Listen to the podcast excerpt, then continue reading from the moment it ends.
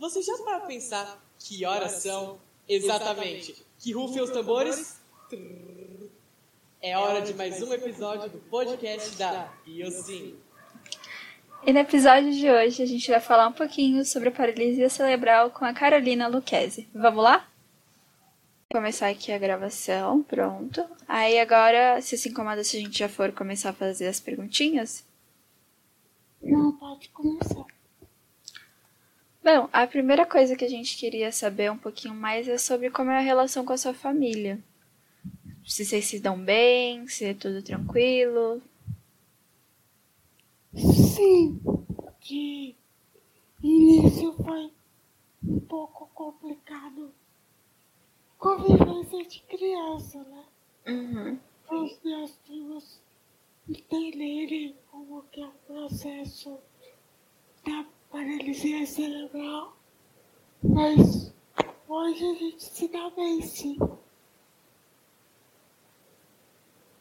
Coisa de tem a mesma criança. Ah, sim, claro. Sim, sim. Um pouco mais velhos, mas a maioria da mesma idade. Hum. E com seus amigos? Bom, questão de amizade, demorou um pouco para começar a fazer amigos de fato, porque as pessoas meio que se assustam né, com algumas coisas que a paralisia cerebral traz. Tipo, algumas coisas físicas eu venho trabalhando, ou aconteceu fatos de eu cair sem querer por causa de falta de acessibilidade e a pessoa que estava me ajudando a se afastar. Porque ela achou que as pessoas têm meio estigma de que eu vou quebrar em qualquer momento. Aham. Então, acontece algum acidente, alguma coisa que pra mim não tem nada a ver. Eu sei que foi acidente e já aconteceu de algumas pessoas se afastarem por isso. Ah, entendi. Que complicado, realmente. Mas hoje em dia você tem um círculo de amigo, tipo, fixo, entre aspas, e tem várias pessoas, né? Tem um ciclo de amigo fixo, que são as pessoas que já me acompanham há mais tempo, vamos dizer assim, de ensino médio e de vizinhos mesmo, Ai, que legal. que a gente continua mantendo contato não, tanto quanto na época que a gente morava mais próximo, mas continua mantendo contato, ele até me ajuda com algumas coisas relacionadas ao Instagram e aos toques Uhum. do que postar essas coisas assim. Ai, que legal. É, é bom que a gente tem sempre gente com quem a gente pode contar, né? É ótimo. E já puxando um gancho, você comentou sobre o seu ensino médio. É, como foi toda essa questão de escola? Você acha que seria, foi uma questão inclusiva? Você acha que teve certas questões com a escola?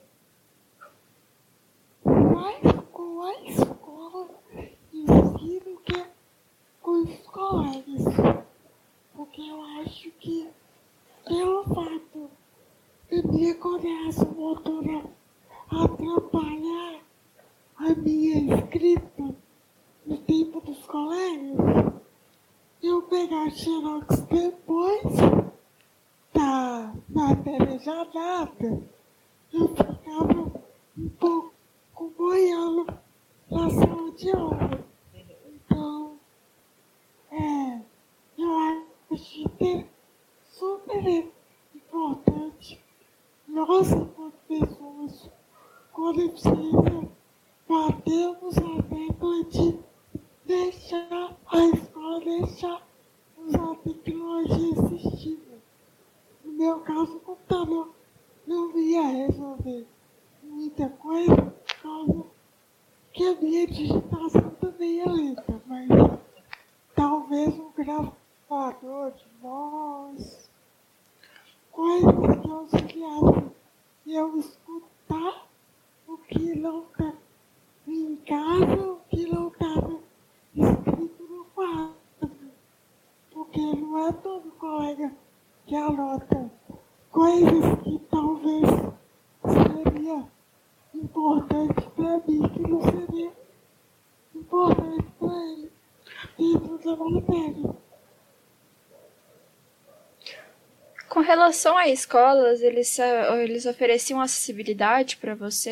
Eles te ajudavam? Ou, tipo, em geral, eles meio que deixavam de lado e, tipo, você se virava?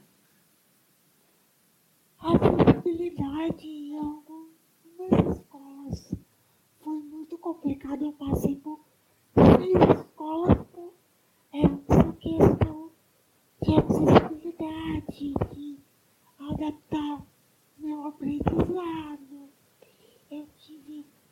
que fazer uma cirurgia no quadril, porque meu quadril saiu fora do lugar.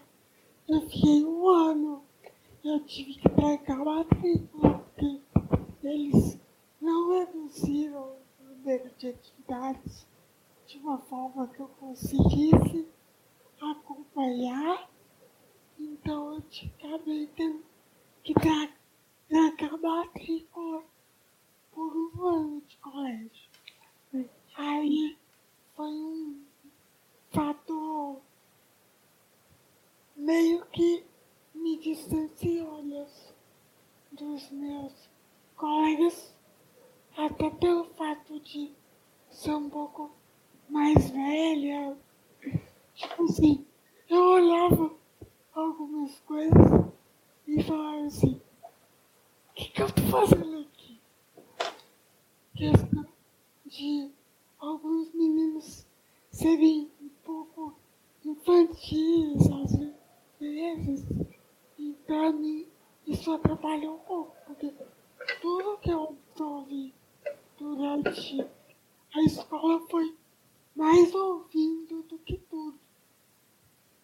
Então, apesar de eu sentar lá frente, algumas brincadeiras influenciavam em algumas coisas no ouvido que o professor estava falando.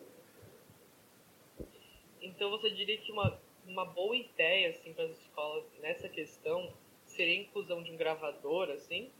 Seria uma boa ideia? Gravador, qualquer outra tecnologia que permitisse que eu talvez está em projeto de chegar aí, acredito. Talvez que eu conseguisse o, o dispositivo que eu tivesse, conseguisse é, escrever o que o professor estava falando para eu ter acesso para ler depois, qualquer coisa de tecnologia assistiva nesse sentido, porque muitas vezes eu era a única pessoa com deficiência na sala. Então, a justificativa das escolas é que se eu usasse a tecnologia assistiva, eu ia estar à frente dos meus colegas. Nossa. Muito bobo isso, né? A tecnologia era para ajudar e eles ainda colocam como um bloqueio, né? Que você ia ter uma entrevista, de ter uma, algum tipo de vantagem. Com relação à escola, você acabou decidindo fazer faculdade ou alguma coisa assim do gênero ou não? Não, porque eu ainda tô pensando se eu vou fazer ou não, mas eu comecei com o canal em 2018 uhum. e com a página no Instagram por causa de algumas ocorrências em relação aos colegas para buscar uma naturalização da minha deficiência.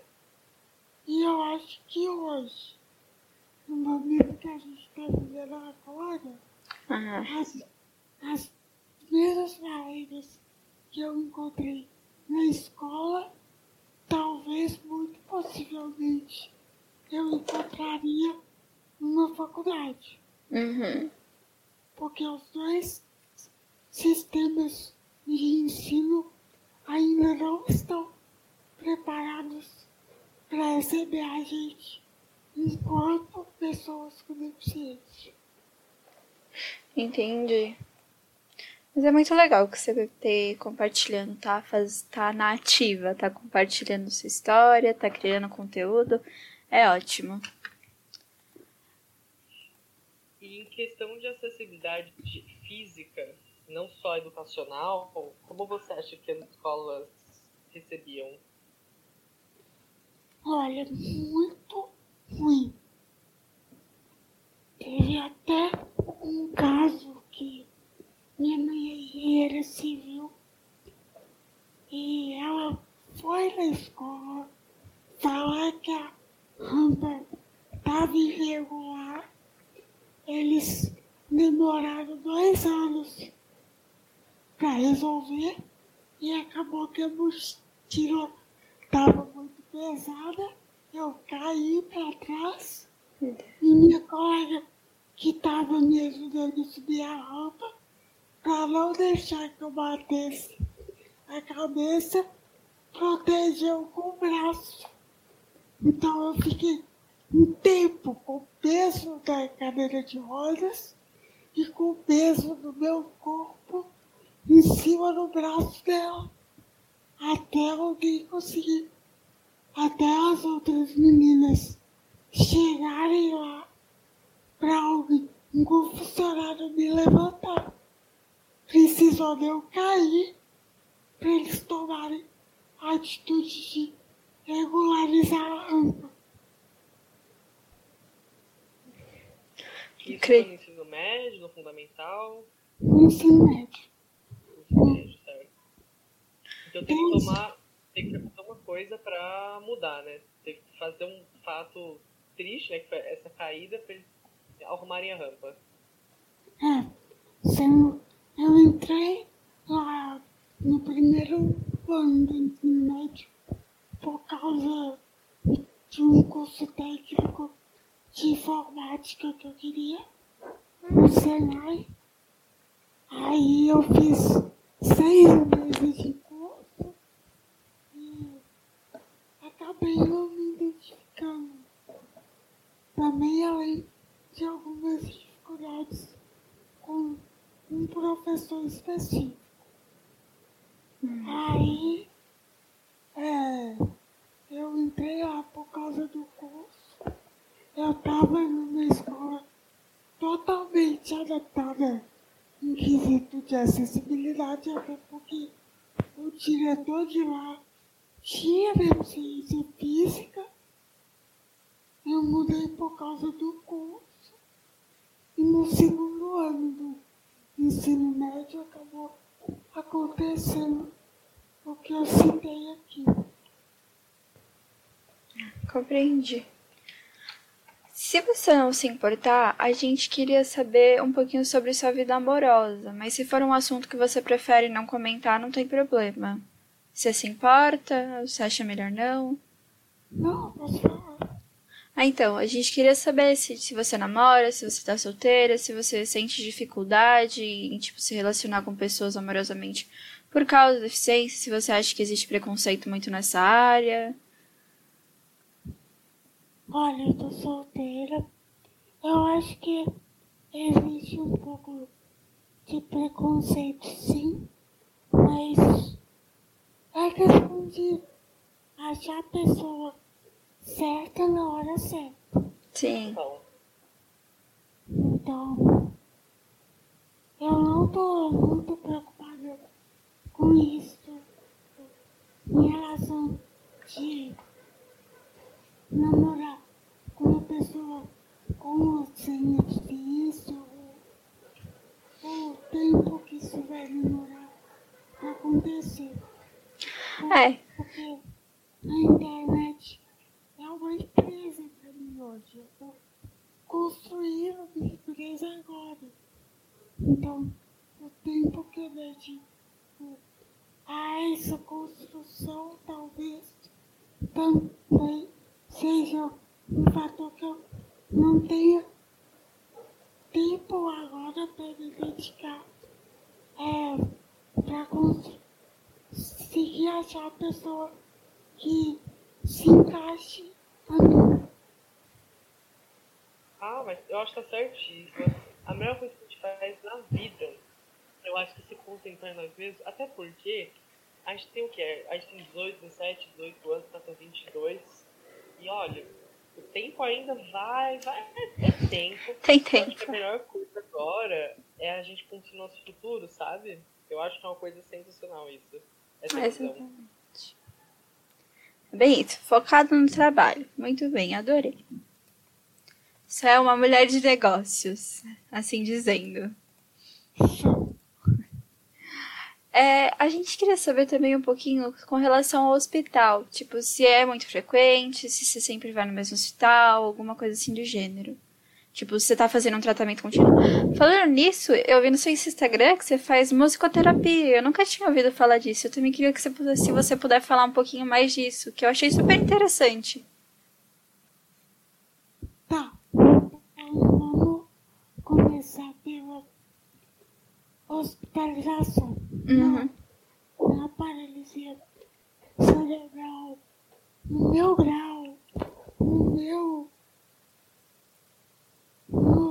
Grau que afetou a minha vida, não é muito frequente. Existem pessoas com lesão mais grave que tem que se hospitalizar, mas por causa de alimentação, de não conseguir se alimentar, por via oral, ter que usar a gastronomia, Uhum. ter que ter auxílio da traqueotomia também. Então, no meu caso, não. Eu fiquei um período no CTI quando eu nasci, porque eu nasci prematuro extremo. Mas eu tive mais coisas assim, não mais de rotina Uhum. não por causa da paralisia cerebral. Ah, compreendi.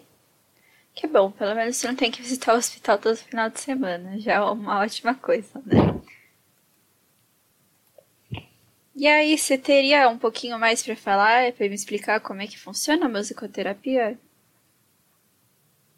Bom, eu entrei na musicoterapia com a intenção de aprender a tocar violão. Que Eu, legal. o musicoterapeuta, ele também é professor de violão e desenvolver a minha comunicação e o meu campo. Uhum. porque eu tenho algumas músicas autorais, já fiz algumas coisas pro YouTube também, mas tudo eu ainda sei que eu não cheguei no ponto de subir ao palco para apresentar de fato. Eu tenho não só pessoas com paralisia pa- e parentes dessas pessoas, mas como fisioterapeutas, fonoaudiólogos, e todos os profissionais que trabalham mais diretamente com as pessoas com deficiência também. Profissionais da educação, Uhum. Ai, que ótimo. Não, mas a gente tem que. A gente vai estar passando aqui pra você. vai dar certo se você, se você conseguir ser um, um, um polo para essas pessoas, onde elas podem olhar. Porque é, é o que você comentou, é, essa questão de representatividade, acho que a gente pode falar, é de suma importância, né? Com certeza. Hum. A última coisa que a gente queria mais pedir para você era ver se você, tipo, a gente queria que você tentasse descrever a paralisia, a paralisia cerebral, tipo, nas suas palavras, como você vê ela. Tá. Primeiro ressaltando que é uma coisa que eu falo muito no meu Instagram. Eu posso até estar sendo repetitiva, mas é uma coisa que eu escuto muito e que eu já vivenciei algumas situações que a paralisia cerebral é uma, não é uma doença, é uma deficiência. Então não vai pegar se chegar perto de mim. Não transmite, só se eu abrir meu cérebro e tentar chegar nada, né? Muito complicado. Muito, com- é, muito complicado para acontecer. Não, não, não. É um mau entendimento mesmo das pessoas. Hum. Belo mau entendimento. né? E que a paralisia cerebral é um comprometimento geral que muitas vezes afeta a visão, a fala e os movimentos de ambos os membros, superiores e inferiores. Mas que o diagnóstico não é destino. Não significa que a pessoa com paralisia cerebral que não pode hoje não pode andar amanhã. Não significa que a pessoa com paralisia cerebral que não se comunique bem hoje não possa se comunicar amanhã. Existe muito esse estigma de idade. Isso depende do grau da lesão e de como das intervenções a serem feitas e do objetivo do adulto com paralisia cerebral também. Uhum. Eu sempre falo para as pessoas adultas que entram em contato comigo que, em questão de movimento, a gente tem que buscar o que faz sentido para a gente. Uhum. A fisioterapia convencional, às vezes, ficava no senta e levanta.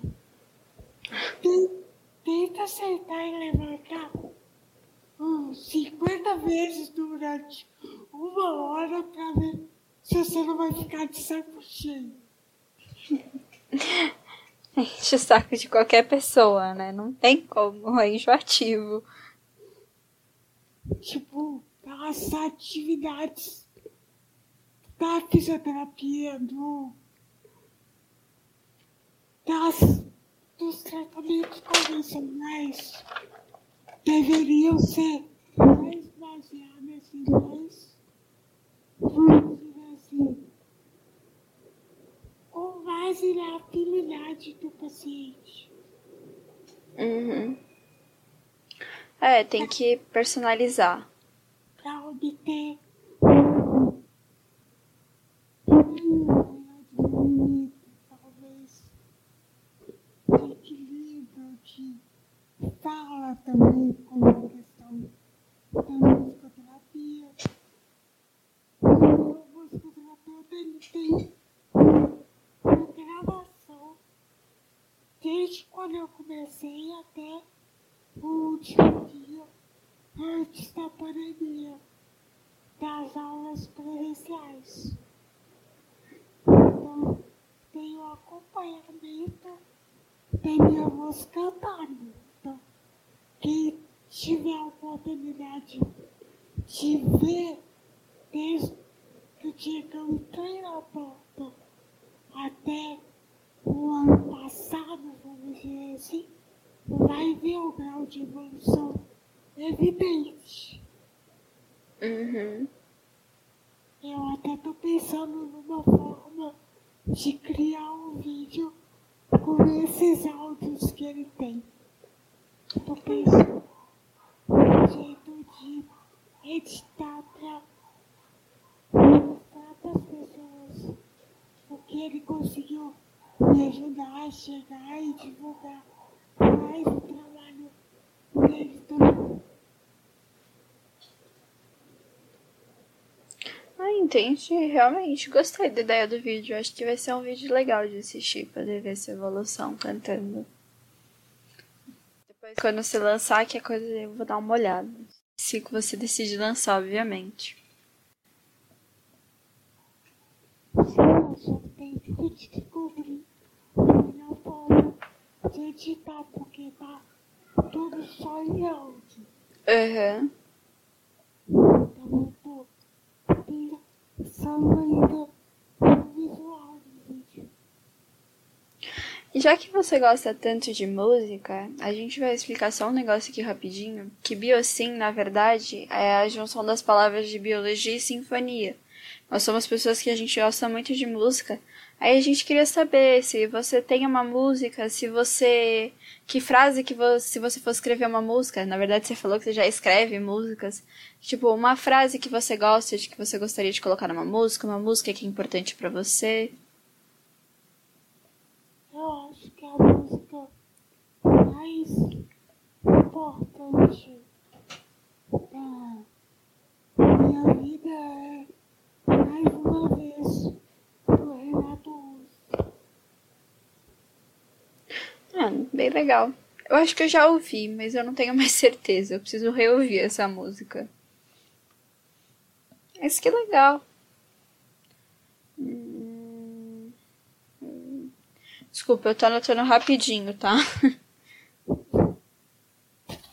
Eu ia perguntar, é, você aca- acabou comentando que você escreve músicas. Você tem alguma frase assim que você considera marcante assim no seu caminho que você colocaria numa música? Olha, que desistir nunca seja a primeira nem última opção. Bonito. Gostei, eu gostei bastante dessa frase. Eu gostei. Eu acho que é isso, então, Carol. Tem mais alguma coisa que você acha importante ou tá tranquilo? Eu acho que eu falei tudo que precisava. Ah, só mais uma coisa que. é Uma coisa que não é muito falada. Acho que o vídeo, o áudio do vídeo não tá muito bom, mas que é uma coisa que a gente precisa debater sobre falar a gente quando pessoas jovens Uhum. que é o capacitismo. Tem até vídeo meu meu canal explicando sobre que é uma infantilização da pessoa com deficiência ou a super, é, vamos dizer assim, valorização das coisas que faz tratar a gente como herói ou heroína. Uhum. Então, uma coisa a ser pesquisada, debatida, até nas escolas também. É, tem muitos criadores falando sobre uma coisa que começou pela ideologia nazista, então eu acho que deveria sim estar na pauta das aulas de história para que a gente possa refletir sobre isso e talvez falando mais a naturalização da deficiência fique mais clara. O que eu sempre bato na tecla é que a paralisia cerebral nada mais é do que mais uma das minhas características. Com certeza. É, só, é apenas o. É um ponto só. É um ponto, é uma nota no meio de toda uma sinfonia, no meio de toda uma música, né? É só um pontinho que não define exatamente quem você é por completo. E você comentou sobre o capacitismo, posso estar errado, porque eu até entender um pouco mais. É, a questão que você falou primeiro sobre a questão do heroísmo, né? Que eu já vi muita gente falando assim, ah, para as pessoas PCD, ah, acabei falando pessoas adultas, é, as pessoas com deficiência como exemplos de superação. Você diz nesse sentido? Isso é um exemplo claro de capacitismo. Uhum. Olha, a gente é exemplo de superação são coisas cotidianas. Todo mundo aqui toma banho, todo mundo aqui escova dente, todo mundo aqui é, pega o que tem que pegar para comer. Então, o heroísmo nesse sentido é o capacitismo mais comum que a gente vê. Ai. E o outro seria a questão da, do olhar de piedade, do olhar de dó. Você concordaria com essa afirmação? Sim, até de relacionar, já que vocês citaram relacionamento que uma mulher com deficiência não pode ter filho. A deficiência não tem nada a ver com fertilidade. Uhum. Se a mulher não puder ter filho, é um problema de fertilidade dela, Uhum. mas que não tem nada a ver com deficiência. Realmente. Total. Tem mais alguma coisa para falar, Laura? Se você acha? Não, acho que é só isso mesmo. Ah, na verdade eu tenho. Eu tenho sim uma perguntinha mais para fazer.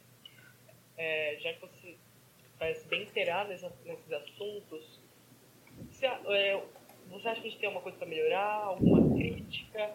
Alguma, algum material que você gostaria de passar? É, algum site? Alguma pessoa? Qualquer coisa assim.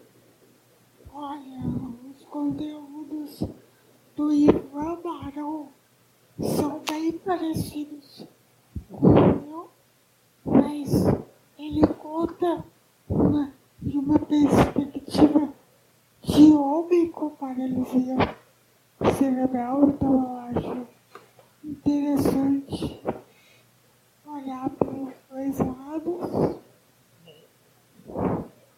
E o canal Pai uma mãozinha aí, que é de uma menina puta legal também, fala de capacitismo e das coisas que ela sofreu enquanto uma criança com uma formação.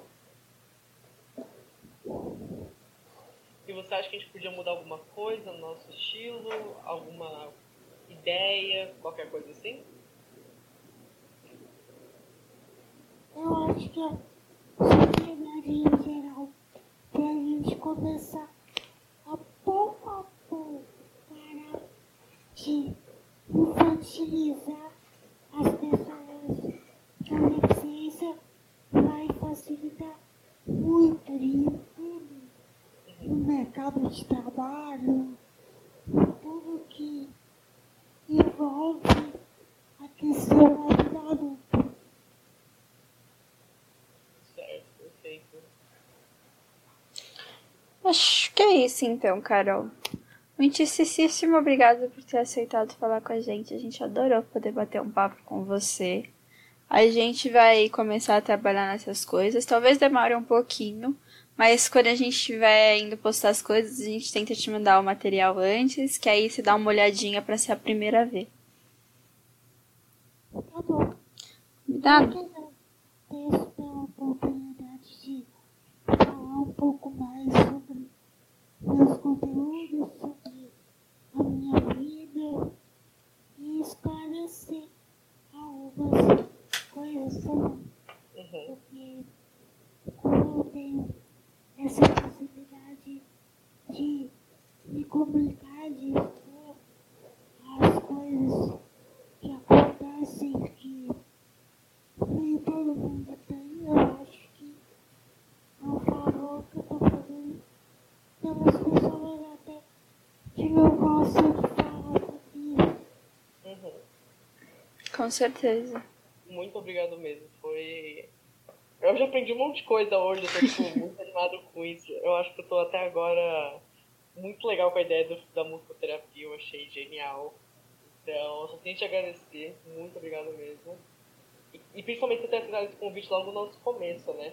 Porque vezes tem gente que fica meio pra trás, porque a gente, sabe, parece que é meio que fake a gente ainda. Então, muito obrigado mesmo. Eu aceitei porque eu já recebi muito não de parceria de coisa de acessibilidade por ser considerada pequena. Porque Uhum. as empresas só olham para os perfis que têm mais de 10 mil seguidores. Chegou com 6 hoje. Então, em questão profissional, assim. Então eu consigo entender um pouco dessa dificuldade de alcançar as pessoas um perfil pequeno. Muito obrigado mesmo, então, de coração. De Muito obrigada. Tchau, tchau, Carol. Tchau. Tchau, Carol. Tenha uma ótima noite. Um Você beijo. só cresça. A gente tá torcendo Ai, totalmente Com por você. certeza. Tchau, tchau, gente. Beijo. Tchau. E não se esqueça, seja e crie Sua própria sinfonia.